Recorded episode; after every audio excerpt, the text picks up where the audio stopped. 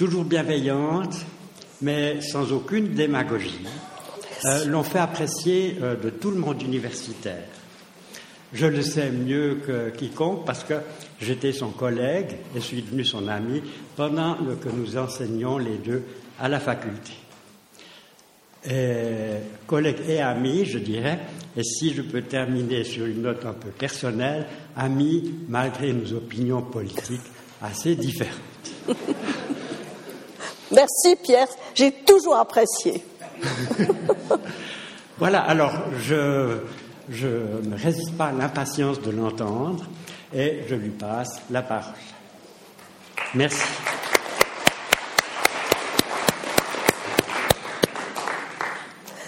Alors, mesdames, messieurs, en général, le présentateur a des termes très flatteurs, ce qui permet à la salle d'être très vite déçue et de mesurer l'espace qui sépare les termes d'introduction de la suite de la conférence. À partir de maintenant, vous pouvez dormir et puis on sonnera quand ce sera l'heure d'avoir l'air d'avoir écouté. On vous a distribué des feuilles qui ne servent à rien mais ça fait sérieux. Donc, euh, vous voyez, j'ai fait quelque chose, j'ai préparé quelque chose. En fait, comme on va un peu étudier le rapport entre droit, famille, mœurs et donc les adaptations du droit, je me suis dit que c'était intéressant pour vous d'avoir simplement sous les yeux les étapes des grandes révisions du droit de la famille, parce que ça vous permet de, de visualiser le moment où on a introduit en droit les bouleversements incroyables que nous avons l'habitude d'introduire dans le droit chez nous, à petits pas, heureusement, ce qui permet parfois d'éviter le pire. Alors, quand on parle de famille en droit suisse, on se demande un peu de quoi on parle parce qu'on ne définit pas la famille. Alors je vous proposais simplement sur votre feuille de vous mettre au fond ce qui, dans le Code civil, sous le chapeau général de droit de la famille, ben, correspond à une sorte de définition de la famille. Alors la famille, c'est d'abord ben, les époux, il y a donc quelque chose comme le mariage, aussi le divorce, naturellement, ça sera dans la même partie. Et puis ce sont les parents, je vous donne les titres hein, qu'on trouve dans le code, autrement dit la filiation, avec maternité, paternité, adoption, et puis les relations parents-enfants, droit plutôt devoir et droit réciproques des uns et des autres. Mais on y met aussi ce qu'on appelle autorité domestique, bien de famille, donc une idée de ménage commun. C'est intéressant. Ça n'est pas strictement, vous voyez, l'idée de l'union époux-enfant. Il y a aussi une idée de ménage commun sous ce chapeau général puis on y a mis encore la tutelle, qui ne s'appelle plus comme ça maintenant, ça s'appelle le droit de la protection de l'enfant et de l'adulte. Parce qu'à l'époque, en 1907, quand le code a été voté, on considérait que ce que l'on appelait tutelle, c'est-à-dire cet accompagnement, notamment des adultes ayant quelques problèmes dans la gestion de leur vie, était une tâche au fond de nature familiale. Maintenant, on peut dire que c'est considéré comme un appui, une aide à la personne, et au fond, ça ne devrait plus figurer dans cette partie du code. Mais avec une certaine euh, loyauté, fidélité à la partie à l'histoire du code, on laisse ce qui est la protection de l'adulte et de l'enfant dans cette partie tutelle. Mais je n'en parlerai pas, rassurez-vous, on échappera à cette partie du code. Donc la famille, pas une vraie définition en droit suisse, mais bien l'idée d'époux, de parents, parents-enfants, et au fond de ménage commun.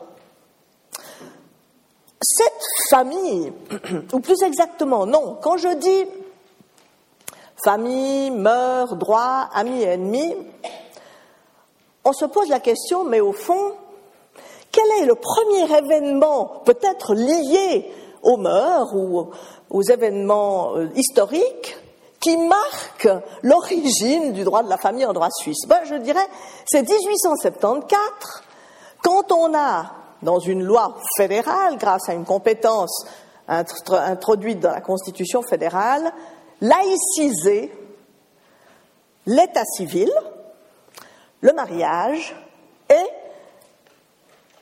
introduit la généralisation du divorce dans toute la Suisse. On est en 1874, un peu à la fin euh, des années euh, du Sonderbund, des années de l'affaire des couvents d'Argovie, des corps francs de Lucerne, du Kulturkampf. Il y a un besoin de se détacher d'une dépendance de l'Église par rapport à ce qu'était la famille, mariage, état civil.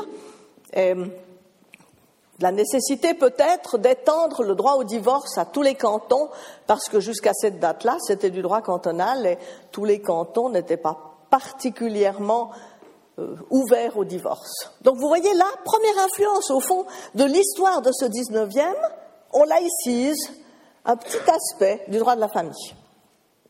Mais en 1898, on a introduit le droit pour la Confédération de légiférer pratiquement sur tout le droit privé. Alors, Vloum, elle s'engage immédiatement dans l'unification du droit et notamment du Code civil dans lequel on trouve ce droit de la famille que je vous ai présenté il y a un instant.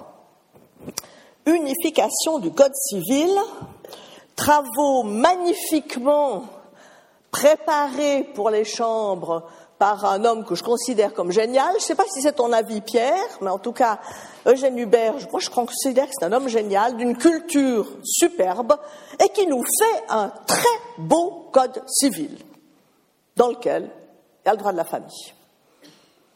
Et ce code civil de 1907, qui entre en vigueur en 1912, on ne le touche plus pendant 60 ans.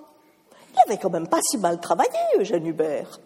Et puis, nos parlementaires du début du précédent siècle, on était donc encore à un autre millénaire même, nos parlementaires étaient en général des gens, je dirais, assez cultivés, représentant peut-être plutôt la bourgeoisie. Je doute qu'il y ait eu beaucoup de représentants des milieux plus ouvriers au Parlement. Donc ça va marquer et nous allons le voir, les institutions du Code civil de cette époque. Donc, calme plat, tout le monde est très heureux, jusqu'à un premier changement en 1972. Je ne vais pas reprendre chaque fois les dates, c'est pour ça que je vous ai mis cette feuille pour que vous puissiez, vous, les situer dans le temps. Premier changement, le droit de l'adoption. Alors, en 1907, quand le code a été élaboré, on avait déjà du droit de l'adoption. Mais c'était ce que l'on considérait avant tout comme un acte philanthropique. L'adoptant allait exercer l'autorité parentale sur un, en principe un mineur, il n'y avait pas d'adoption de majeur, et puis il allait lui assurer la protection économique, financière que l'on doit à un enfant, évidemment, pour pouvoir l'éduquer. Il en ferait son héritier, c'était légal. Mais l'enfant ne sortait pas, du point de vue de l'état civil, de sa famille de sang. Alors, il était bien porteur du nom de l'adoptant, mais il y avait en fait maintien du lien de l'enfant avec sa famille de sang, si tant est qu'il en eût une. Il pouvait arriver qu'il n'en eût pas, mais c'était surtout des enfants orphelins et aussi évidemment des enfants de mères célibataires qui allaient bénéficier de cette adoption que l'on qualifiait de simple. Pourquoi est-ce qu'on va modifier le droit de l'adoption en 72, c'est le début des travaux? Parce qu'on constate qu'il y a plus d'enfants à adopter et peu d'adoptions. Pourquoi est-ce qu'il y a plus d'enfants? Je n'ai pas trouvé forcément toutes les indications, je n'ai pas d'ailleurs systématiquement tout cherché, mais on peut assez bien comprendre, il y a quand même un peu une libéralisation des mœurs, donc il y a peut-être plus d'enfants appelés encore naturels ou illégitimes à l'époque. Comme les mères célibataires ne sont pas l'objet de la grande adoration de la société, on va en général les inciter à placer leur enfant en adoption. Et puis d'autre part, l'avortement est encore très restrictif en Suisse, donc il y a incontestablement aussi un, un désir de trouver comment s'occuper de ces enfants qui sont même parfois un peu enlevés à leur mère, je crois qu'on peut le dire. Et puis, vous voyez, à des 70, on a quand même la décolonisation, on découvre aussi tout ce qu'il y a comme pauvreté et besoin peut-être d'adoption dans les pays du tiers-monde. Donc on se dit, il y a besoin d'avoir maintenant des adoptants. Comment faire? Sinon, essayer de rendre l'adoption plus attrayante. Et comment la rendre plus attrayante? On a pensé à l'époque, et on le pense peut-être encore maintenant, sinon en remplaçant l'adoption simple par ce qu'on appelle l'adoption plénière, c'est-à-dire faire de l'enfant, par une fiction, l'enfant naturel de la famille adoptive. Alors il faut dire qu'en 1907, en principe, il n'y avait pas l'adoption par un couple. En 1972, on va l'introduire, possibilité pour un couple marié d'adopter, et seul un couple marié pourra adopter ensemble, conjointement. Et en coupant de cette façon tout à fait l'enfant de sa famille de sang, pour autant encore, que l'on la, connaisse ou qu'il en est une que l'on connaît, on pense qu'on va contribuer d'une part à rendre l'adoption plus attrayante pour les adoptants, mais d'autre part probablement aussi, pense-t-on, à favoriser l'entrée l'installation de l'enfant dans sa nouvelle famille. On découvrira peu à peu que cela pose quelquefois des problèmes parce que si l'enfant n'a pas été informé assez rapidement de la situation d'adopter, il peut avoir le sentiment d'avoir été trompé, ce qui pose parfois un problème de l'information à donner à l'enfant. Puisqu'il n'y a plus de lien avec la famille de sang, il ne va pas le connaître. Puis il y a le secret de l'adoption, ce qui rend le secret plus épais encore.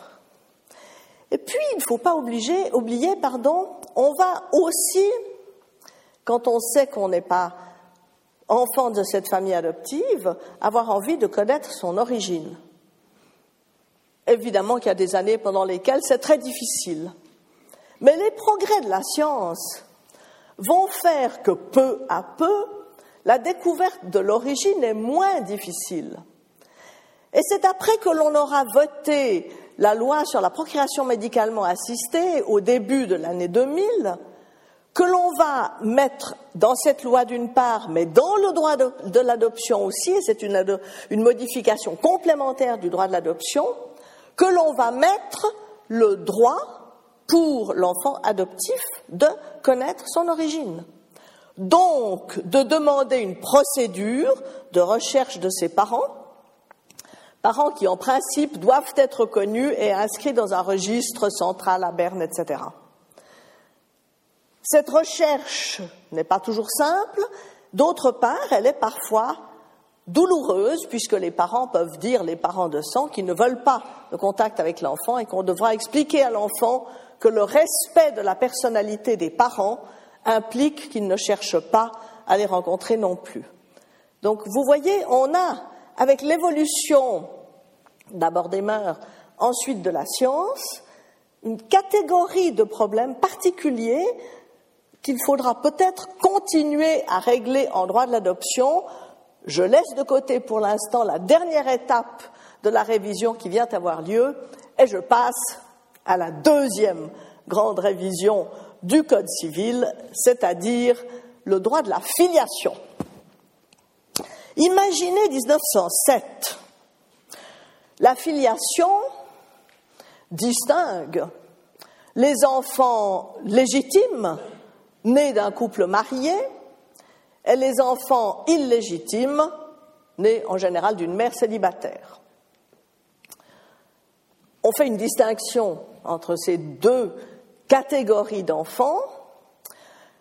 L'enfant légitime, bon, sous réserve de quelques détails, mais je n'entre pas dedans, est traité un peu comme maintenant, mais il y aura depuis ces dernières années encore des modifications sur lesquelles je reviendrai ultérieurement. L'enfant illégitime, lui, a une situation particulière parce qu'il est souvent très difficile, pour des raisons techniques et scientifiques, de connaître son père. Ah, messieurs, vous êtes protégés. Eh bien, vous ne le serez plus à partir de 1976, parce que précisément, le droit va évoluer. En 1907, on a de la peine à trouver le père. Par conséquent, sauf s'il reconnaît l'enfant, en principe, par l'action en paternité, on ne va pas arriver à établir vraiment un lien d'état civil avec le père lorsque l'enfant est un enfant, je mets entre guillemets, illégitime. Des cas très rares permettront alors à l'enfant d'avoir un père, de porter son nom et de devenir l'héritier aussi de son père, mais seulement pour une demi-part par rapport aux enfants légitimes. Donc vous voyez, même si la paternité, et c'est difficile, est établie, l'enfant n'aura qu'une demi-part dans la famille de son père. Dans la famille de sa mère, la mère étant toujours certaine, eh bien évidemment qu'il est traité de façon normale, du point de vue successoral. Et puis, dans des tas d'autres cas, on pense qu'il y a peut-être bien une responsabilité d'un homme par rapport à cette naissance, et on pourra avoir éventuellement plusieurs pères chargés de contribuer financièrement à l'entretien d'un enfant. Donc vous voyez une situation assez particulière pour l'enfant dit illégitime. En 1976, on a fait des progrès du point de vue scientifique. On n'a pas encore l'analyse ADN. Mais quand même, on a déjà une analyse sanguine qui permet à 99,9% dans certains cas de déterminer qui est le père. Et puis, et puis au, fond, on, peut malgré tout penser que quand un homme et une femme ont eu des relations à un moment qui correspondrait à un moment favorable pour la reproduction, il y a des chances pour que cet homme-là soit le père de l'enfant qui serait né neuf mois plus tard. C'est vrai que les présomptions ne sont pas complètement infondées. On va donc faciliter, à partir de ce moment-là, l'action en paternité, donc le lien de paternité entre un enfant et l'homme qui a probablement eu des relations avec sa mère. Et puis on va supprimer la différence de traitement entre l'enfant dit illégitime et l'enfant légitime, et on va d'ailleurs changer la dénomination. L'enfant illégitime devient enfant dont la mère n'est pas mariée avec le père, ce qui est des fois un peu long à dire. L'enfant dit autrefois légitime devient un enfant de conjoint. Et du point de vue successoral, l'enfant dont la mère n'est pas mariée avec le père, si le père à une paternité établie va être traité du point de vue successoral de la même manière que les enfants de conjoints que son père aurait pu avoir. Néanmoins, les enfants vont, même lorsque la paternité a été établie et reconnue, conserver le nom de la mère. Là, on garde quelque chose qui n'avait pas été la solution jusqu'alors, parce que les associations féminines, j'ai lu dans certaines déclarations qu'elles ont faites, avaient requis à ce moment-là qu'au fond, l'enfant dont la mère n'est pas mariée avec le père garde, quoi qu'il en soit, le nom de la mère, sauf si, très exceptionnellement, il était placé sous l'autorité parentale du père. Le père d'un enfant dont la mère n'est pas mariée avec le dit père, le père d'un enfant n'aura en principe pas l'autorité parentale. Ce sera rarissime qu'il l'ait, ne donnera pas son nom à l'enfant, mais en revanche, comme il est le père à l'état civil, il aura des obligations successorales et économiques et un droit à des relations personnelles avec l'enfant, pour autant d'ailleurs que la mère soit d'accord. Vous voyez, on a changé, mais ça correspond à une évolution, ça correspond à une modification aussi de la science et des connaissances. Bien, je passerai plus tard à la suite de la modification de ce droit de la filiation. J'ajoute simplement déjà qu'en cas de divorce, l'autorité parentale, à cette époque, sera toujours attribuée à un seul des deux parents et presque toujours à la mère, en particulier lorsque les enfants sont en bas âge. vient la grande modification suivante, celle du droit du mariage. Il faut se rendre compte qu'en 1907, j'y ai déjà fait allusion, d'abord l'auteur du Code civil est probablement d'un milieu bourgeois, les parlementaires sont d'un milieu bourgeois, par conséquent le mariage va être pensé en fonction de la manière de vivre d'un milieu bourgeois, ce qui est en soi compréhensible. Et pour l'avoir un peu, probablement comme beaucoup d'entre vous, connu, on peut affirmer que quand dans le Code, on disait, donc quand s'en sont offusqués, mais 80 ans plus tard, on disait la femme dirige le ménage et éduque les enfants, le mari entretient la femme et les enfants, ben, c'était en soi une répartition des tâches assez logique. Vous vous rappelez sans doute, ceux et celles parmi vous qui ont mon âge, que côté aspirateur, euh, ça n'existait pas, côté machine à laver, ça n'existait pas, côté frigidaire, ça n'existait pas, que dans les maisons bourgeoises, on avait quand même souvent du personnel, dont il valait mieux un peu diriger, euh, j'allais dire les, les ébats, non, pas, pas toujours, euh, en tout cas diriger le travail, et puis on, avait, on recevait beaucoup parce qu'on n'allait pas au restaurant. Excusez-moi, en 1907, on n'allait pas au restaurant. Et si vous vouliez acheter des conserves, il valait mieux que vous les fassiez vous-même. J'aurais dû dire, il valait mieux que vous les fissiez, pardon. Bref, quand vous aviez une maison bourgeoise, ça je l'ai connu encore, il y avait vraiment, avec la direction du ménage, de quoi faire. Et puis, c'est vrai que les femmes n'avaient pas encore, à l'époque, très souvent une formation professionnelle. Et le droit prévoyait que si une femme voulait exercer une activité professionnelle, elle devait demander l'autorisation à son mari, à l'exception éventuelle des pensionnaires qu'on pouvait prendre, parce que ça, c'était sous le regard du mari et quelquefois pour son bonheur.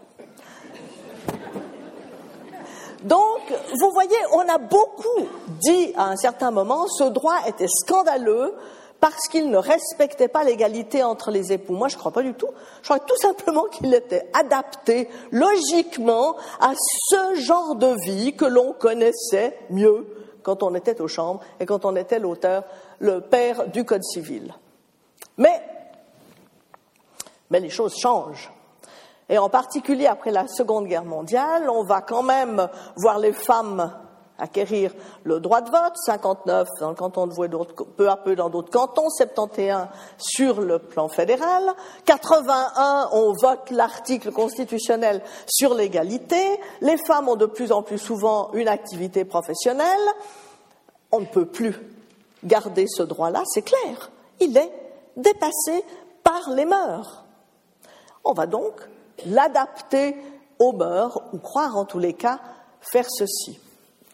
Et ça, je ne peux pas résister quand même toujours à le dire, mais comme c'est tout à fait officiel, je ne fais pas la mauvaise langue. On confie à Berne, à trois célibataires suisses-allemands, le soin de rendre le droit du mariage plus attrayant. Parce qu'on nous dit, c'est vrai, le nombre de mariages diminue un peu à cette époque. Par conséquent, il faut, vous voyez, il faut revigorer tout ça. Alors, euh, c'est trois collègues que j'aime beaucoup. Un est maintenant en partenariat enregistré. Un avait hésité un certain temps avant d'entrer dans les ordres. Et la troisième, je vous dis la vérité, et la troisième, eh bien, euh, on le sait bien parce qu'elle l'a dit à plusieurs reprises, vit en union libre avec euh, un, professeur. Les deux sont fort sympathiques et charmants, mais voilà, au fond, les trois personnes qui doivent rendre le droit du mariage sympathique, enthousiasmant, aucun des trois n'étant évidemment prêt à s'y lancer par la suite. Ce nouveau droit du mariage va supprimer, c'est logique, la notion de chef de famille. Ah, j'avais oublié de vous dire que le droit de 1907 avait un chef de famille. C'est vrai, l'idée que c'était le mari, bon, en pratique, vous savez comme moi, c'est celui qui a le plus mauvais caractère qui est le chef de famille. Mais ça, c'est dans les faits. Et j'ai toujours ajouté que c'était donc nous qui, qui étions en réalité les chefs de famille, mesdames. Mais bon, le droit faisait officiellement du mari le chef de famille. Alors on va supprimer le chef de famille, c'est pas conciliable avec euh, l'égalité. Et on va dire, au fond, il n'y a plus de répartition des tâches légales. Par conséquent, on va laisser les époux se mettre d'accord sur la manière dont ils vont se répartir les tâches, qui va gagner éventuellement euh, l'entretien, mais on peut très bien le gagner à deux, qui va s'occuper des enfants, diriger le ménage, libre organisation, ce qui est tout à fait logique dans la nouvelle conception de la vie qui est celle qui a cours au début des années 80. Et puis, dans l'ancien droit, le mari, c'est vrai, j'avais oublié de vous le dire, administrait les biens de son épouse, sauf s'ils étaient séparés de biens. Dans le nouveau droit, ça va plus du tout être le cas, c'est normal. Chacun va administrer ses biens, peut en disposer comme il veut, alors que sous l'ancien droit, le mari pouvait, avec l'accord de sa femme, disposer des biens de sa femme, mais elle ne pouvait pas en disposer seule. Et puis, dans le nouveau droit, on va en fait laisser même les époux décider s'ils veulent avoir un même domicile ou bien des domiciles différents, parce que c'est vrai que si on exerce une activité professionnelle, dans certains cas, on peut être tenu d'avoir un domicile ici ou là, et on ne va plus obliger, comme c'était le cas sous l'ancien droit, l'épouse à avoir le même domicile que son mari. Donc, ils peuvent avoir des domiciles séparés. Vous voyez, on s'adapte ou on essaie d'adapter le nouveau droit à des mœurs qui ont déjà évolué et qui sont peut-être déjà moins compatibles avec l'intérêt de la famille. Et ça, je pose le point d'interrogation, c'est une appréciation subjective, mais ça n'est pas le droit qui aura forcément porté le premier atteinte à la vie de famille. En revanche, je crois que ce nouveau droit du mariage va avoir comme premier effet d'officialiser la double journée de travail des femmes. Alors attention, sous le droit de 1907, je vous ai dit, on s'occupait très peu probablement de la situation des milieux euh, non bourgeois et il est bien possible que dans des milieux moins favorisés, il y ait déjà eu une double journée de travail des femmes. Je crois qu'il ne faut pas se cacher hein, quand elles allaient en, en, usine et qu'ensuite elles rentraient. Comme c'était quand même la répartition des tâches prévues, diriger le ménage, ben, dirige le ménage. Mais que fait le nouveau droit? C'est ça qui est intéressant. Comme les époux supportent à égalité les tâches, aussi bien du ménage dans l'idéal hein, que les tâches économiques. Au fond, on peut, si les besoins financiers apparaissent tels, éventuellement obliger l'épouse judiciairement à fournir un certain montant pour participer à l'entretien de la famille. Ben pour fournir un certain montant, en général, il vaut mieux avoir une activité lucrative. Par conséquent, indirectement, on peut la contraindre à travailler, entre guillemets, à exercer une activité lucrative. Je déteste dire travailler quand on va en dehors de la famille, ben, je trouve qu'on travaille déjà beaucoup dans la famille. Théoriquement, on peut bien condamner le mari à prendre sur lui des tâches ménagères. Mais pratiquement, comment voulez-vous faire? Il faudrait mettre des agents de police dans les familles pour vérifier que monsieur descend bien la poubelle, qu'aujourd'hui c'est lui qui surveille les devoirs, que demain c'est lui qui va faire les courses, que ce soir il fait la vaisselle, etc. Il n'y a aucune pression judiciaire possible pour que le mari prenne sa part des tâches ménagères. En revanche, il y a une décision judiciaire possible pour que l'épouse fournisse une certaine prestation financière. Et je suis convaincue que c'est là que se trouve en partie l'origine de ce que l'on a appelé la double journée de travail des femmes. Mais je ne dis pas du tout que c'est ce qui s'est passé dans tous les ménages. C'est juste pour poser un peu les conséquences du droit. Deuxième conséquence probable de ce droit du mariage, c'était une conséquence voulue par les associations féminines. Elles l'ont beaucoup, dit au moment où on a débattu de ce droit.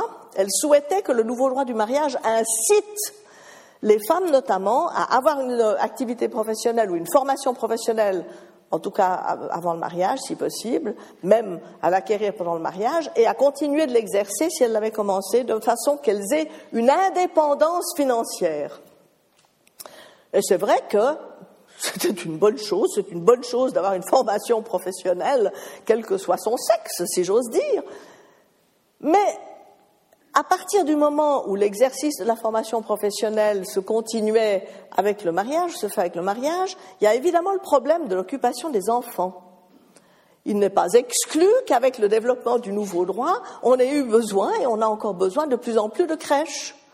Et peut-être qu'on a de moins en moins de temps à consacrer aux enfants. Il y a heureusement des grands-parents, et pour l'instant, euh, je crois qu'ils mettent très souvent la main à la pâte. Mais il y a un lien, il ne faut pas se le cacher il y a un lien entre cette évolution de la société, sa consécration dans le droit, et cette consécration était normale parce que c'était une adaptation aux mœurs, mais ensuite les conséquences sociales que cela a sur le plan pratique. Amis ou ennemis, je vous laisse répondre. Modification suivante, la modification du droit du divorce. Parce qu'il y avait un problème.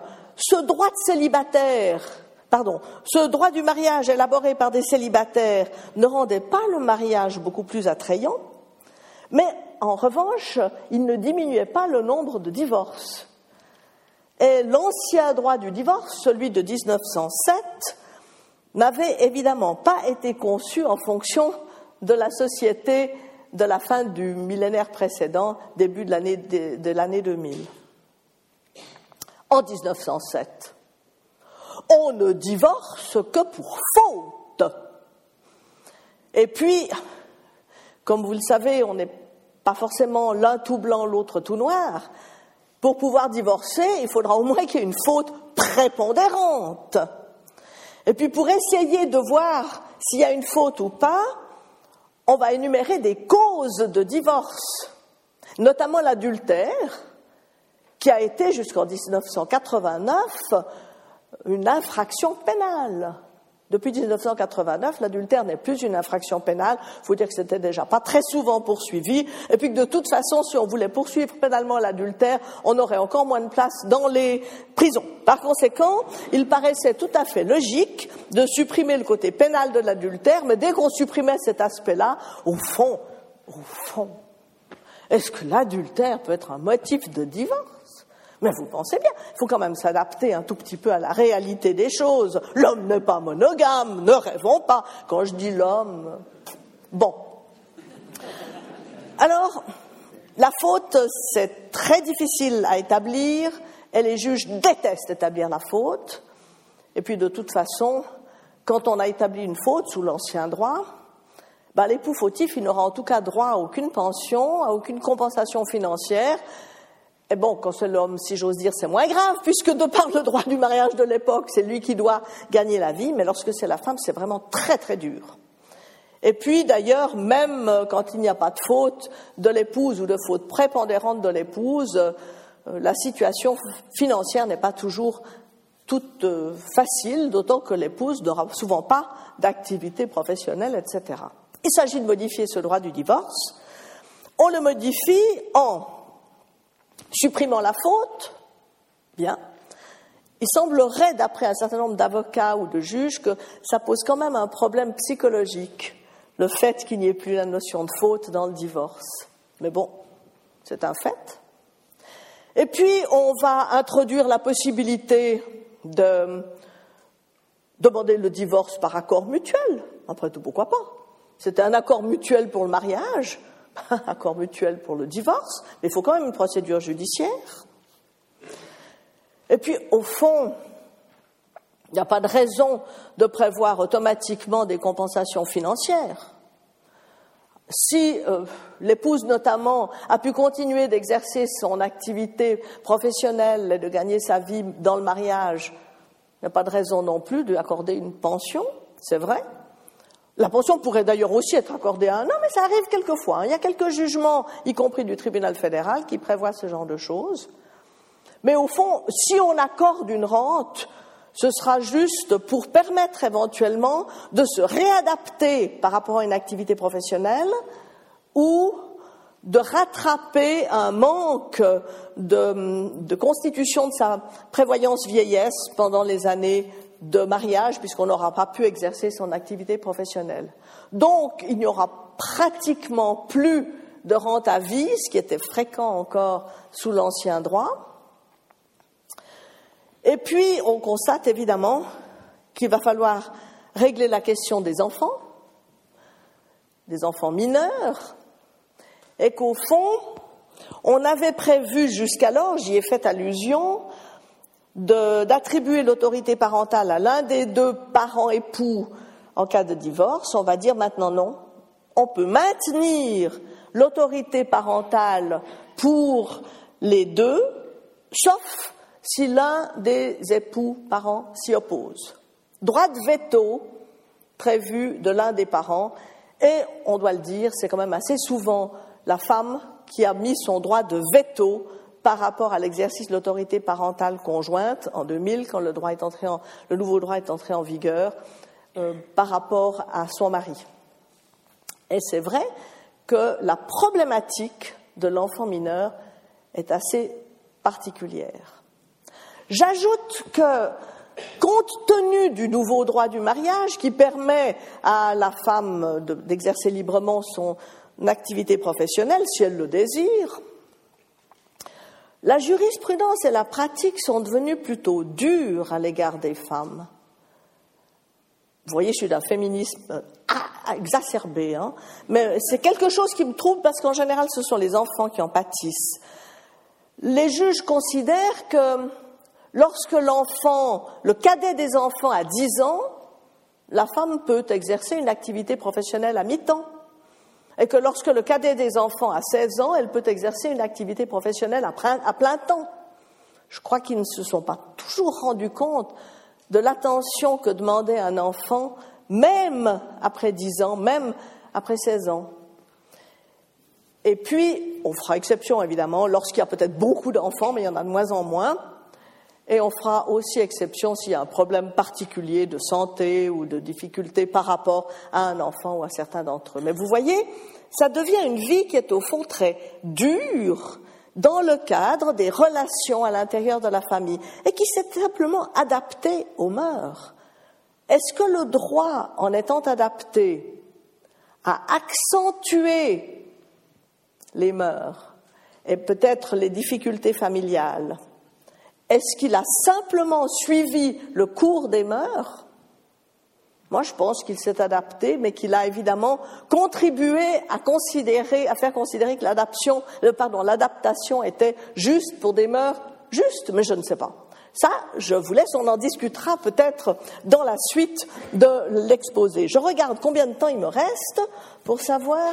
Ah, j'ai encore un petit moment pour pouvoir vous parler d'autres révisions encore. Mais en attirant votre attention sur le fait que le nombre de mariages n'augmente pas, bien qu'on ait rendu le mariage plus attrayant, et que le nombre de divorces augmente parce qu'on a rendu le divorce plus attrayant.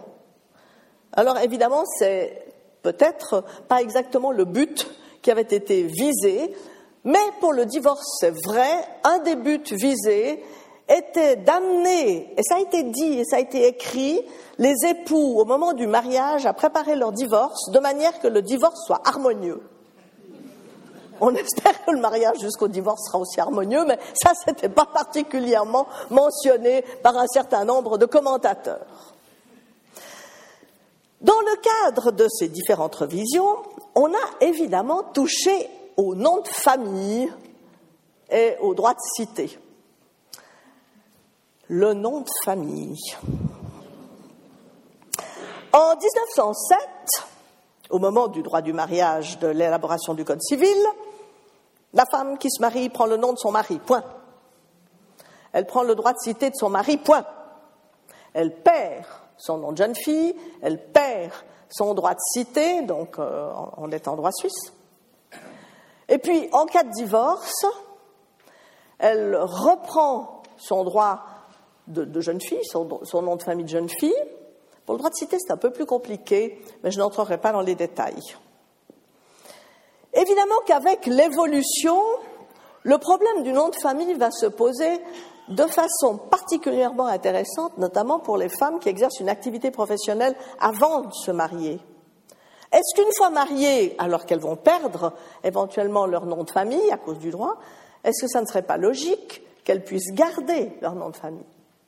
Et puis d'autre part, il y a une question d'égalité. L'homme garde son nom de famille, la femme perd son nom de famille.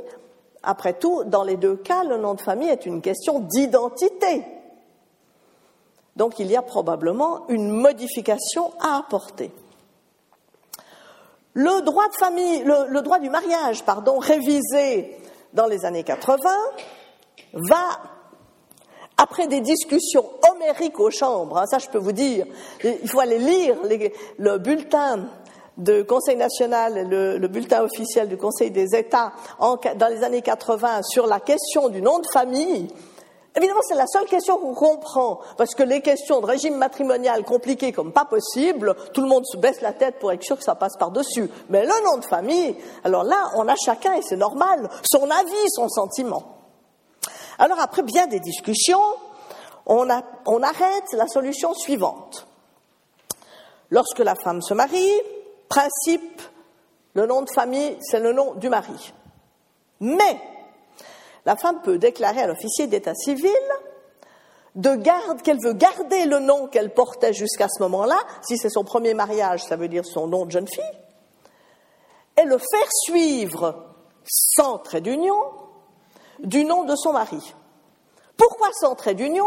Parce que vous le savez comme moi, jusqu'alors, quand on prenait obligatoirement le nom de son mari, on pouvait faire suivre, mais le mari aussi, le nom de famille du mari avec un trait d'union du nom que l'on appelle le nom d'alliance, qui est en général le nom de jeune fille de l'épouse. Mais ça n'avait pas une valeur d'état civil. Tandis que si c'est dans l'autre sens, le nom de jeune fille de l'épouse suivi du nom du mari sans trait d'union, c'est un tout qui a valeur d'état civil, donc officiel. Si on vous avait, dans l'hypothèse où vous auriez été marié sous ce régime-là, hein, je parle d'un nouveau passé proche, si par hasard vous vous êtes marié sous ces conditions-là, et qu'on vous écrive une lettre où on ne met que votre nom de jeune fille ou que le nom de votre mari, ça ne vous est pas adressé, ça n'est pas une lettre officielle. Bon, il y a eu quelquefois des petits abus fondés sur cette erreur qui pouvait être faite par quelques administrations. Je vous passe toutes les variétés possibles de combinaisons de noms au moment du mariage, selon ce régime-là, mais il y a un petit problème. On dit, mais en fait, si la femme doit en principe prendre le nom de famille de son mari, et puis les enfants ont le nom du mari, qu'elle peut garder son nom, il n'y a quand même pas l'égalité entre l'homme et la femme. Hein. Par conséquent, comment est-ce qu'on va rétablir cette égalité? Discussion aux chambres, et on dit, bon, on va la rétablir en donnant la possibilité aux fiancés de choisir, mais en étant d'accord tous les deux, de porter le nom de la femme comme nom de famille. Il faut une autorisation de l'autorité, évidemment.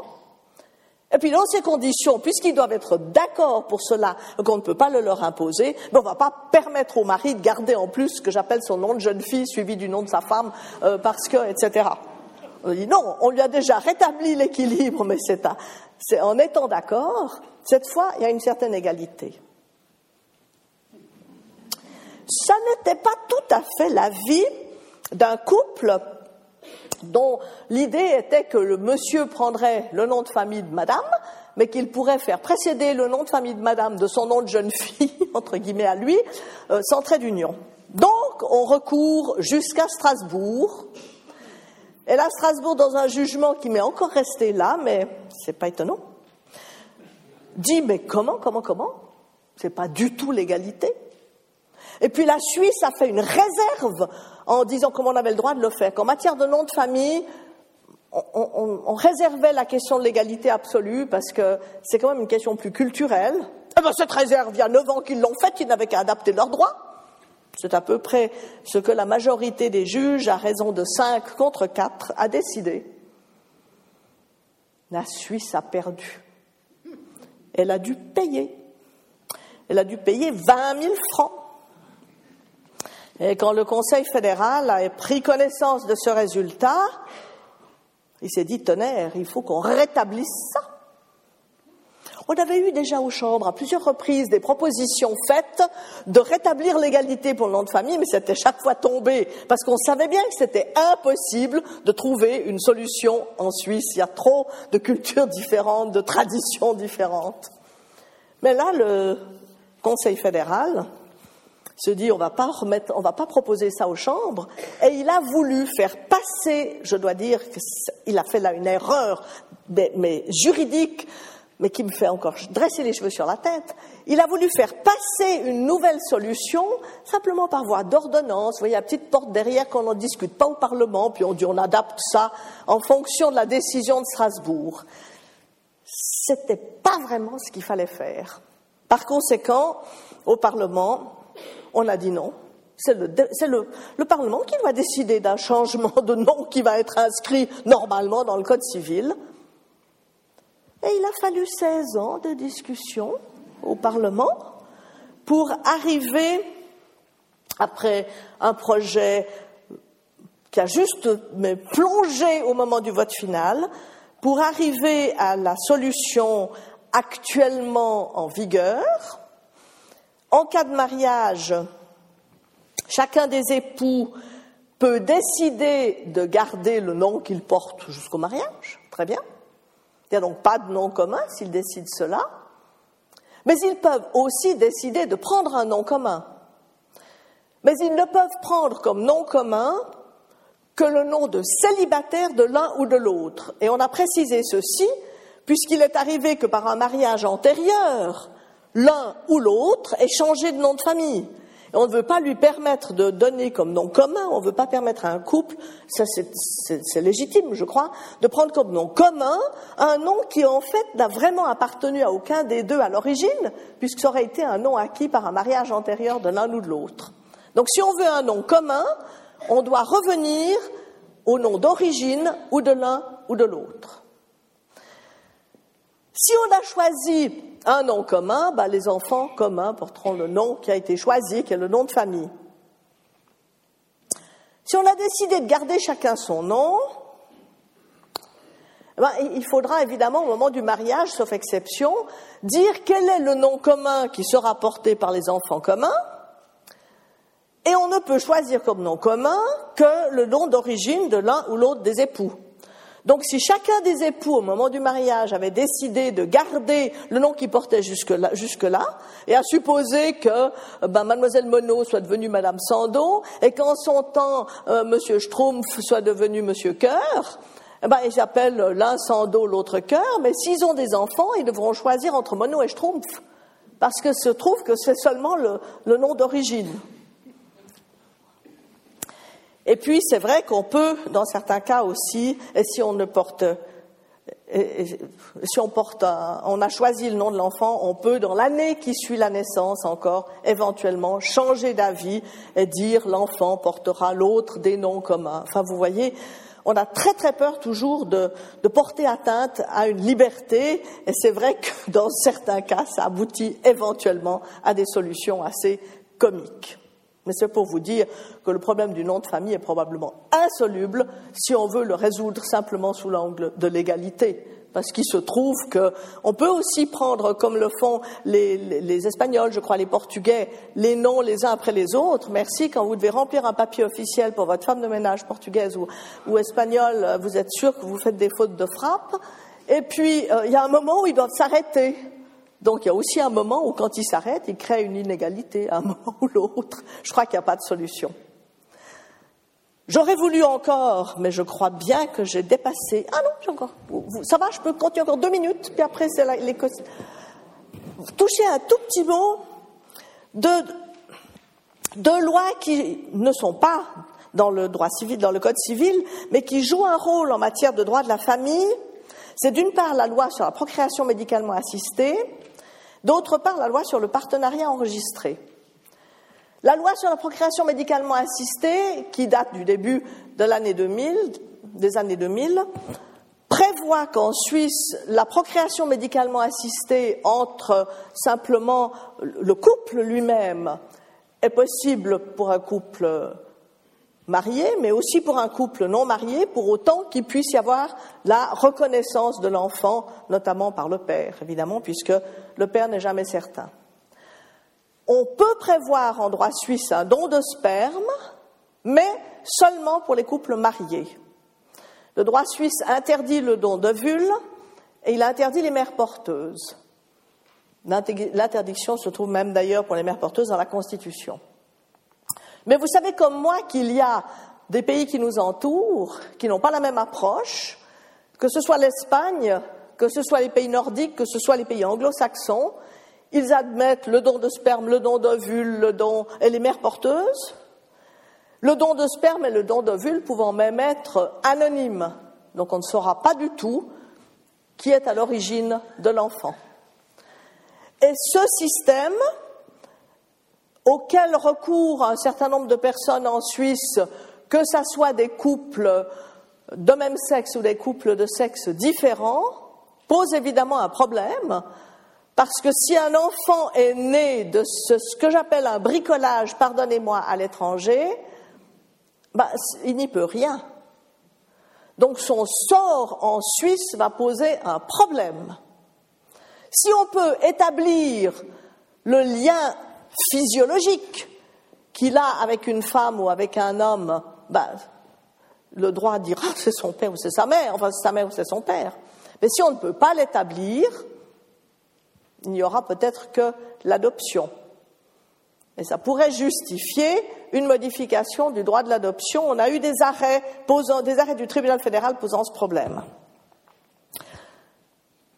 Je joins le problème de la loi sur la procréation médicalement assistée au partenariat enregistré, qui est donc la loi particulière permettant une union civile devant l'état civil entre deux personnes de même sexe avec dans la loi l'interdiction de recourir à la, loi à la procréation médicalement assistée, l'interdiction de recourir à l'adoption. Mais vous savez, et c'est là évidemment qu'il vient d'y avoir un grand changement, je n'en connais pas la date de l'entrée en vigueur, mais le référendum n'ayant pas abouti, la loi va entrer en vigueur, en matière de droit de l'adoption. Il sera possible pour un, couple de même sexe, partenarié, il sera possible à l'un des deux d'adopter l'enfant de l'autre.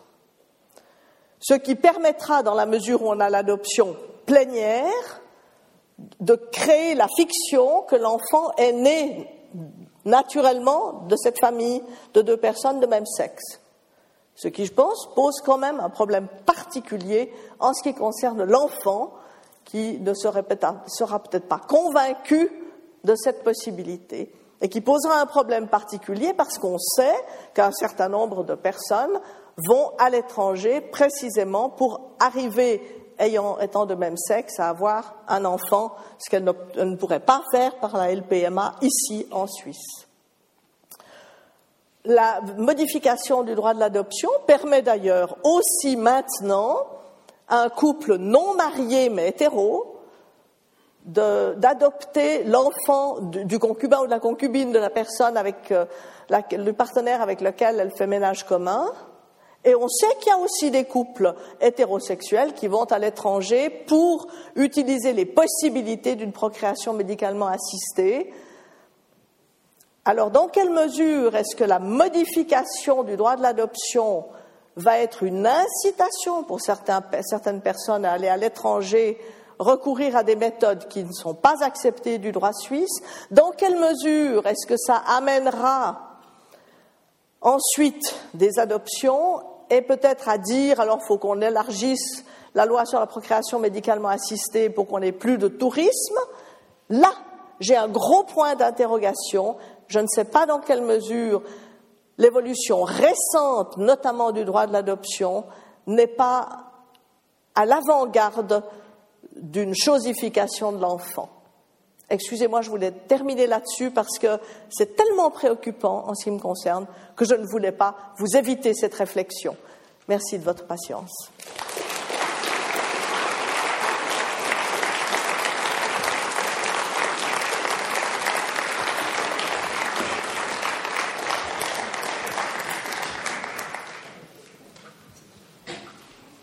on ne pouvait, on ne pouvait pas terminer ces trois séances sur la famille avec un tel feu d'artifice. Merci, Madame Sando, de ce, côté si brillant et euh, d'avoir euh, traité un sujet sérieux, je dirais même parfois tragique, sur un ton, euh, pas de comédie, mais sur un ton qui nous a forcé à réfléchir. Ça, c'est la chose la plus importante. Et je suppose qu'il y aura beaucoup de questions. Je donne la parole au public qui, peut-être en attendant qu'on passe le micro, j'aurais une, première question. Vous n'avez absolument pas abordé le problème du mariage pour tous. Euh, est-ce qu'il est question euh, en, Suisse euh, actuellement d'un débat sur ce thème alors, vous avez tout à fait raison. J'ai mentionné d'ailleurs sur la feuille que c'était une question qui a été posée aux chambres. Il y a une interpellation, je crois, qui, pour l'instant, va suivre le cours normal d'une interpellation. Il faudra que cette interpellation qui demande que l'on introduise le mariage pour tous soit approuvée par les chambres, puis ensuite, si c'est approuvé, traité par des commissions, etc. Et si la question devait être développée, il est clair qu'il y aurait probablement un, même une modification de la Constitution, ce qui impliquerait un référendum obligatoire. Je pense qu'on peut le dire de cette manière, bien que, bien que nous n'ayons pas dans la Constitution la définition du mariage en tant qu'union d'un homme et d'une femme. Mm-hmm. C'est un peu là-dessus que d'aucuns peuvent jouer pour dire, après tout, le mariage, ça n'est que l'union devant euh, éventuellement l'état civil de deux personnes qui s'aiment. Le droit, il faut le dire, ne s'occupe pas des sentiments. Il s'occupe des sentiments éventuellement pour atténuer un peu la responsabilité d'une personne par rapport à un acte qui ne serait pas très convenable, que ce soit sous l'angle pénal ou sous, l'angle civil, ou quelquefois pour permettre à une personne d'en aider une autre. Mais il ne s'occupe jamais du sentiment quand il s'agit d'un contrat, et le mariage est un contrat. Donc quand on vient nous dire c'est parce que deux personnes s'aiment qu'on peut appeler leur union mariage, moi je dis juridiquement parlant, ça ne tient pas. Mais ça, c'est une chose. Euh, la question du mariage pour tous pose, mais j'aimerais bien que, vous en discutiez parce que je ne veux pas non plus euh, faire euh, imposer une, idée qui pourrait heurter les uns ou les autres, pose la question culturelle de la notion de mariage. Mhm. Est-ce que par mariage, on a toujours entendu une union entre des personnes de sexe différents, parce qu'il peut y avoir polygamie, mais dans la polygamie, il y a quand même toujours au moins un mâle quelque part, si j'ose dire, avec une série de femmes. Et si c'est de la polyandrie, ben, ça sera une femme quelque part avec une série d'hommes. Mais il y a toujours eu cette idée d'une filiation. Alors on dit, mais si deux personnes se marient en disant je ne veux pas d'enfants ou on ne peut plus en avoir, etc. C'est pas ça le problème. C'est le symbole profond dans le mot de mariage. Il y a le symbole de la filiation qui n'est pas possible par, rapport à deux personnes de même sexe. Et c'était même la raison, et je le dis parce que vous pouvez le vérifier dans les motifs du Conseil fédéral dans son message au moment de la révision, au moment de l'introduction de la loi sur le partenariat enregistré, on a dit on ne le met pas dans le code civil et on ne le met pas dans le droit de la famille parce qu'il ne peut pas y avoir d'enfants. C'est pas moi qui l'ai écrit. J'ai un petit peu répondu à votre question, mais très mal.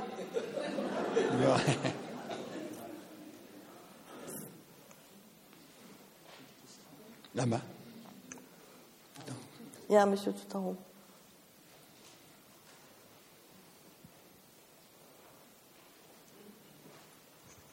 Euh, merci tout d'abord, Madame, pour votre brillant exposé. Euh, je voulais poser la question suivante. Euh, dans le cas de nouveaux noms de famille, qu'en est-il des enfants? Première situation, si chacun des époux euh, garde son nom propre, et dans la deuxième situation, quand les époux ne peuvent, pas prendre nom commun, si j'ai bien compris, ils peuvent prendre comme nom commun, pardon, que le nom de célibataire de l'un ou de l'autre. Alors, euh, l'enfant, quel nom portera-t-il dans chacune des situations, s'il vous plaît? Euh, Je crois que je réponds au fur et à mesure. Vous êtes d'accord, monsieur? C'est peut-être plus simple parce que les questions ne seront pas forcément. Alors, lorsque les époux portent des noms différents, chacun ayant gardé le nom qu'il portait jusqu'à ce moment-là, ils doivent, au moment du mariage, choisir quel est le nom commun, donc le nom de famille que portera, que portera leur premier enfant commun, et tous les autres enfants communs devront avoir le même. Mais c'est vrai qu'il y a la possibilité dans l'année éventuellement qui suit la naissance, de dire ben, ça sera l'autre nom commun qu'il portera, donc de changer d'avis.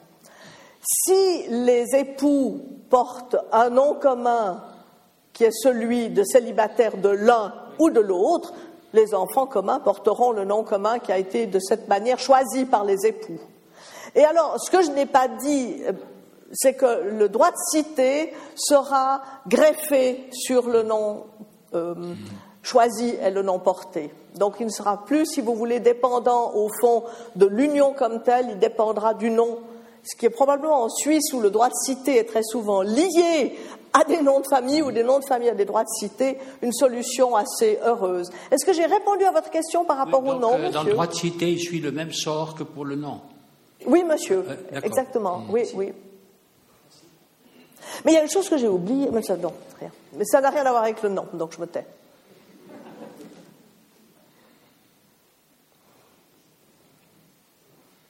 Et euh, en attendant, est-ce que le droit est rétroactif Je veux dire, est-ce que quelqu'un qui euh, désirerait tout d'un coup changer de nom en disant je veux porter le nom de ma mère et pas le nom de mon père, est-ce que c'est possible?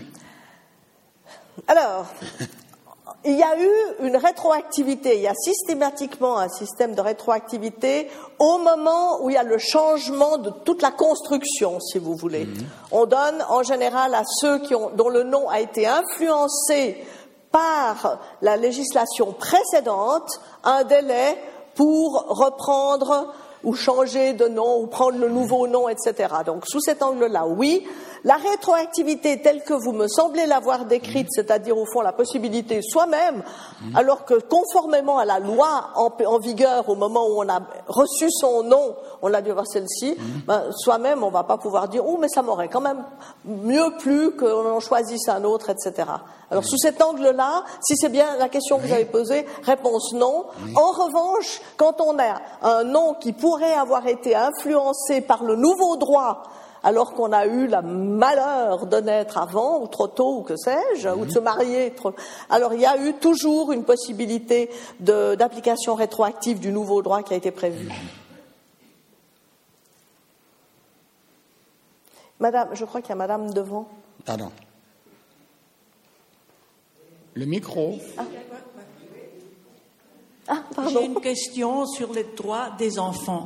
On a parlé des droits des époux dans mon travail de 25 ans comme psychologue d'enfants dans un poste de, l'État, euh, j'ai vu beaucoup d'hommes, de pères qui se sont en allés sans rien dire. Ils ont tout quitté, les enfants, jamais pris contents. Avec les mères, on est beaucoup plus strict. Là, il y a l'État qui vient, et puis, mais les pères. Alors, il y a un droit d'un enfant d'avoir l'attention de, des deux parents. Alors, je, je, crois que je vais devoir répondre à votre question en serriant les réponses, si vous permettez. Il y a, on a toujours considéré de longue date en droit suisse qu'au fond, l'enfant avait le droit d'avoir un père et une mère. C'est pour ça qu'on a favorisé, dans certains cas, la recherche d'un père, mais quand la mère voulait bien, dans les cas de mère célibataire, donner le nom du père, mais on ne peut pas contraindre la mère à donner le nom du père parce que ça touche à sa personnalité.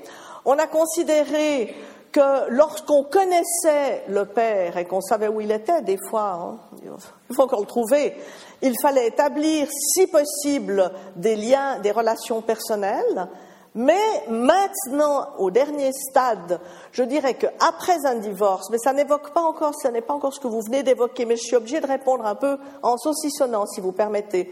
Après un divorce, automatiquement, maintenant, c'est la dernière modification intervenue, les parents, les ex-époux qui restent parents, doivent continuer d'avoir l'autorité parentale conjointe. Donc, il va falloir organiser les relations personnelles, vu que l'enfant ne peut plus habiter chez les deux parents en même temps.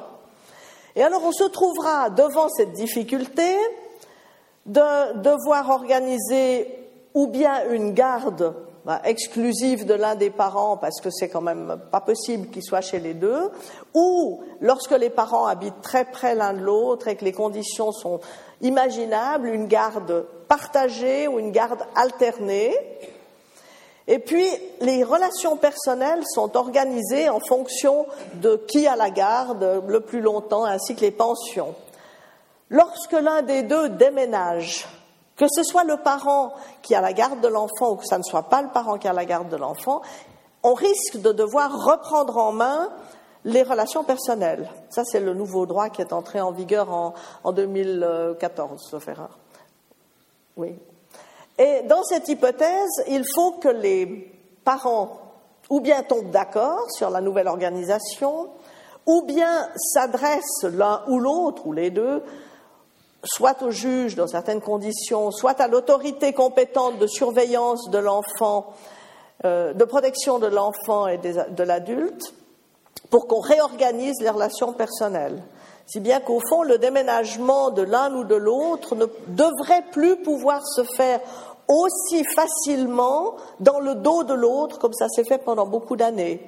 Mais je dis pourrait, parce que vous savez comme moi que la réalité n'est pas toujours très proche du droit. Pour revenir à votre question, qui, si je l'ai bien comprise, porte sur l'hypothèse où un père disparaît après divorce ou bien dans un mariage, dans, un cas de, non-mariage, ou, en cas de mariage Oui, euh, soit mariage, soit divorce. D'accord. Le problème quand une personne disparaît, c'est qu'il faut d'abord la retrouver. Quelquefois, il vivait dans, la même ville, alors il était là. Ah, il a seulement, il cesse simplement d'avoir des relations, c'est ça que vous vouliez dire Parce qu'évidemment, la disparition pose encore un autre problème. Toutes les relations. Pardon? J'ai vu un assez grand nombre, euh, de pères qui ont rompu toute relation avec leurs enfants. Si la mère l'a fait, alors ça, ça, ça a des conséquences. Mais les pères? Ah, c'est-à-dire que normalement, ça. Ça devrait. Normalement, ça devrait avoir les mêmes conséquences, juridiquement. Le seul problème, c'est la réalité. Parce que le droit ne peut pas aller au-delà des faits c'est vrai. On peut bien condamner, on peut bien obliger quelqu'un à, voir ses enfants, à, aller leur rendre visite, mais vous ne pouvez pas apporter, amener la personne manu militaris, qui n'est pas non plus très bon pour l'enfant. Quand il s'agit de pension, vous savez comme moi, la dernière ressource, c'est la plainte pénale. Mais il est assez rare qu'une plainte pénale amène quelqu'un à gagner de l'argent s'il n'en gagne pas. Parce qu'il y a aussi, c'est vrai, des cas où Bon, c'est plus souvent le père peut-être que la mère, mais, renonce à certaines activités pour être sûr de n'avoir pas besoin de contribuer à une pension ou de payer une pension. Ça, ça, existe aussi. Alors, juridiquement parlant, la situation est la même, que ce soit l'homme ou la femme qui fasse défection.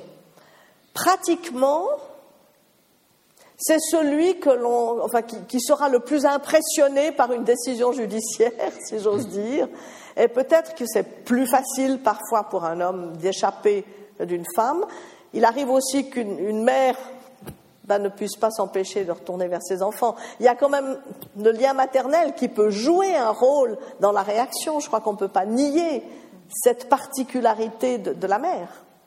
Mais est-ce que j'ai répondu à votre question, madame? Ben, Je ne suis pas sûre d'en avoir saisi toute la finesse. Oui, oui, avez répondu que c'est un problème qui n'est pas résolu. Je, pense qu'encore une fois, on peut poser des règles magnifiques. Et on a maintenant posé certaines règles magnifiques, mais alors pour les appliquer, je vois bien les, trois derniers jugements que j'ai dû traduire pour une, revue judiciaire en français, les jugements du tribunal fédéral, mais le tribunal fédéral essaie de faire de la psychopédagogie avec les parents. C'est très joli sur le papier, On ne pourra pas changer la nature humaine par les lois. Hein. Voilà un peu ma réponse, excusez-moi. Madame.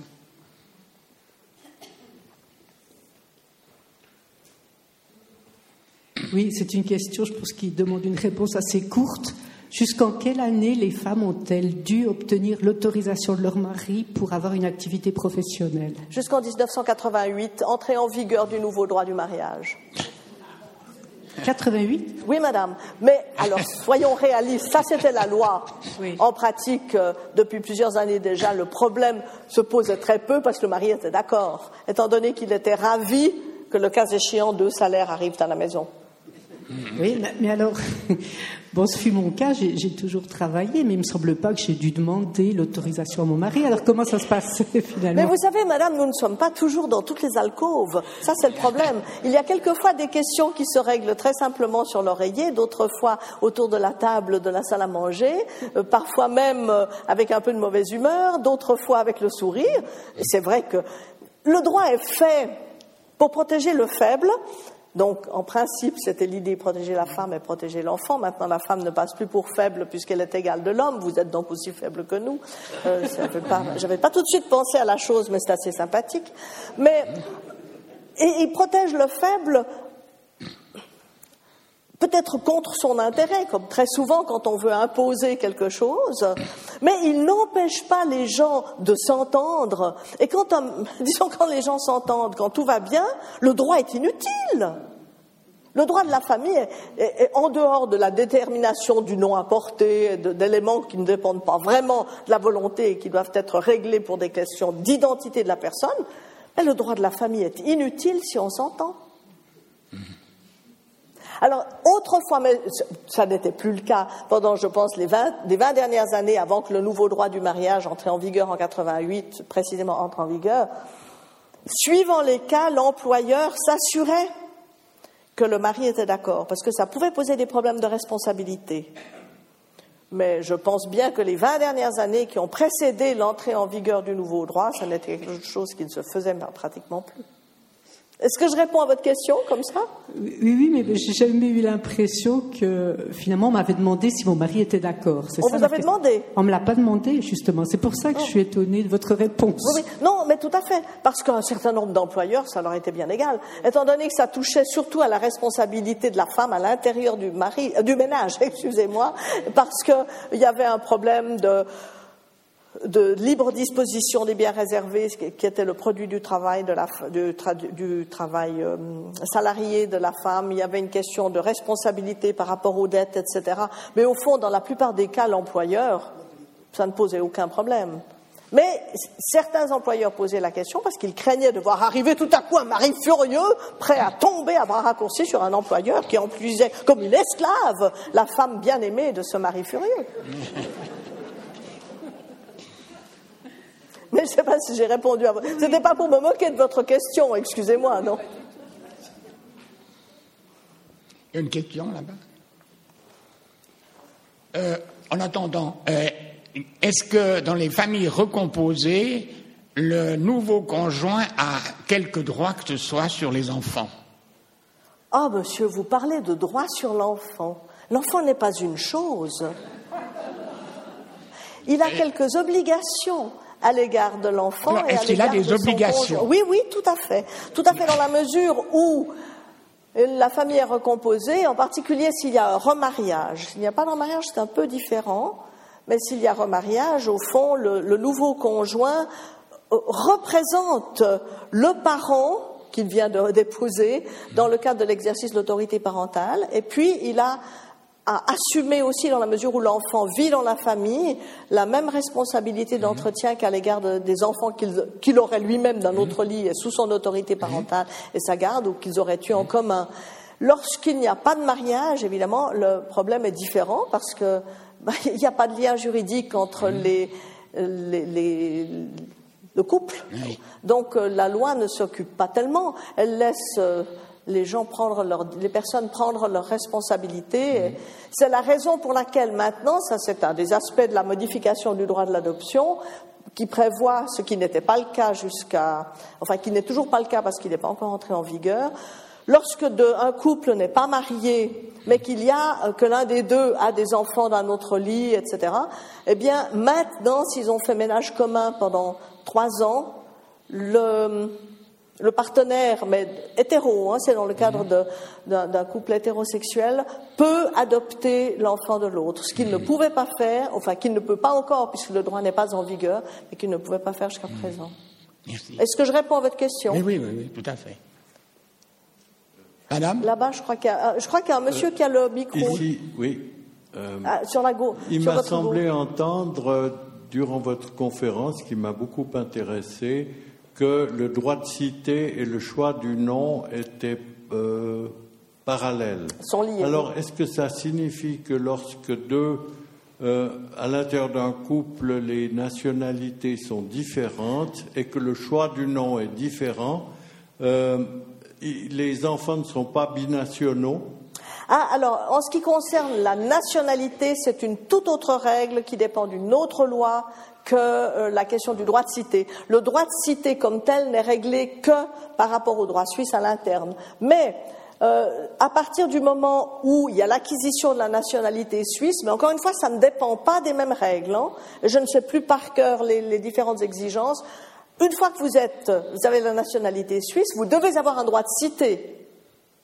Alors évidemment que si vous êtes naturalisé alors qu'aucun de vous deux ne porte un nom et n'a un droit de cité, aucun de vous deux, excusez-moi, aucun des deux époux n'a de, nom attaché à l'origine à un droit de cité, etc., on va simplement soit si l'un des deux naturalisés a été naturalisé peut-être avant l'autre, ben, donner à l'enfant le droit de citer ben, de celui des deux dont il porte le nom. Mais ce n'est pas parce que le nom est un nom de ce droit de citer, c'est simplement parce que une fois qu'on est suisse, il y a une règle de droit de citer et on portera on aura le droit de citer de celui des parents dont on porte le nom, même si ce nom est absolument sans rapport aucun à l'origine avec un de nos droits de citer. Est-ce que je réponds à votre question? Oui, je vous remercie.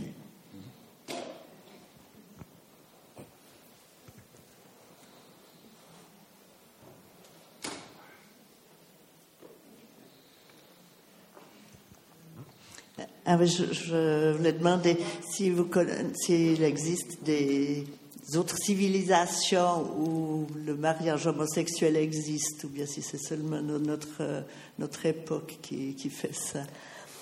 Ah, alors écoutez, je ne pourrais pas vous répondre dans le détail, mais évidemment que vous avez le mariage pour tous en France, si c'est la question que vous posez. Ah, je ne parle pas de notre époque, mais d'autres époques ou d'autres ethnies, si vous avez entendu.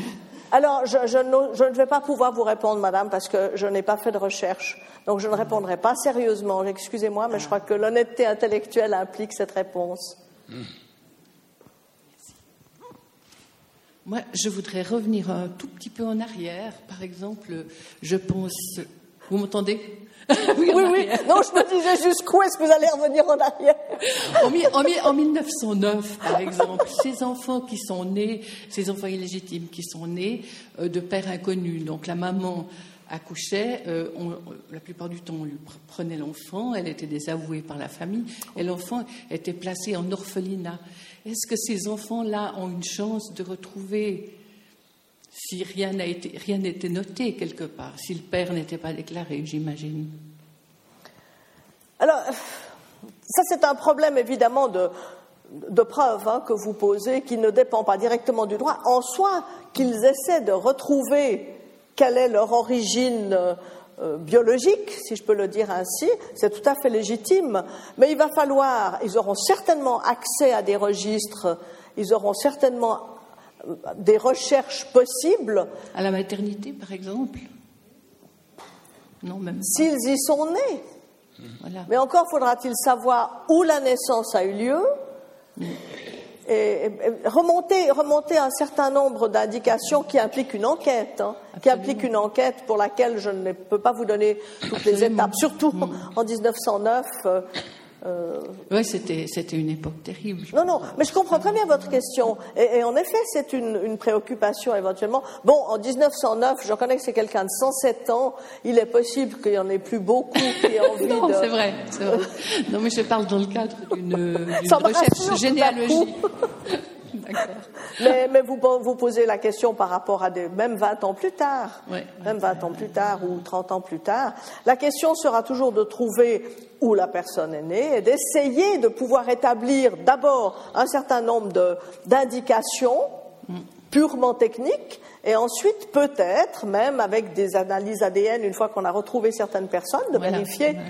De nos jours, on est mieux outillé scientifiquement une fois qu'on a pu trouver des personnes. Voilà, ça, la, recherche d'ADN est utile. Je ne sais pas si ça répond à votre question, mais absolument. Merci beaucoup.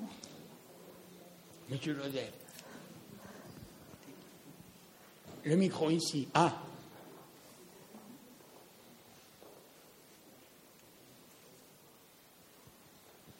Ma question concerne l'adoption en cas de remariage ou de partenariat enregistré. Euh, le parent biologique qui existe toujours, est-ce qu'il peut s'opposer à cette adoption? Oui. Alors, euh, comme d'habitude, si j'ose dire, au moment où il y a une adoption, celui des parents qui ne va pas être, par exemple, lié évidemment au partenaire qui veut adopter, parce que c'est ça le problème, mm-hmm. va, dans la mesure où il est connu, être interpellé et euh, sera appelé à donner son consentement, mais seulement pendant que l'enfant est mineur. Ce qui pose, à mon avis, un problème, et c'est un point que j'ai soulevé dans, certaines recherches en son temps, je pense que c'est une erreur d'interprétation des travaux qui ont été faits en son temps aux chambres en matière d'adoption que de limiter à la minorité de l'enfant. Parce que Normalement, quand on était en 1907, l'adoption simple n'avait pour effet que de transférer l'autorité parentale, ne transférait pas la filiation. Donc c'était normal, à la majorité de l'enfant, on n'a plus l'autorité parentale, qu'on ne doive consentir à l'adoption que jusqu'à la majorité. Mais quand on a passé en 1972 à l'adoption euh, plénière, qui supprime le lien de filiation, à mon avis, on devait maintenir le droit de consentir à l'adoption, même si c'était l'adoption d'un majeur, parce que le droit de la filiation est un élément de l'identité d'une personne. Et je crois qu'on n'a pas suffisamment vu la différence de problématique. Mais vous voyez, on a maintenant consacré dans le droit ce qui était une pure pratique, et il est mis expressément dans le nouveau droit de l'adoption que le consentement ne sera demandé que si l'enfant est mineur ne sera plus demandé si l'enfant est majeur.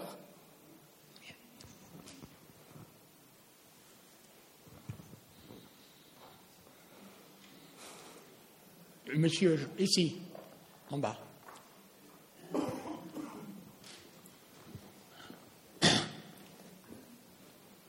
Ce sera la dernière question. Oui. Excusez-moi. Comment allez-vous? Merci beaucoup. Merci pour cette brillante exposé. J'ai une question. Euh, est-il vrai que dans le cas de don de sperme, on conserve quelque part, je ne sais où, l'identité du donneur pour que l'enfant puisse éventuellement retrouver son origine biologique? Alors c'est la règle du droit suisse. Absolument. C'est une règle, euh, je ne sais pas si vous avez entendu donc la question, en droit suisse, on admet le don de sperme pour un couple marié.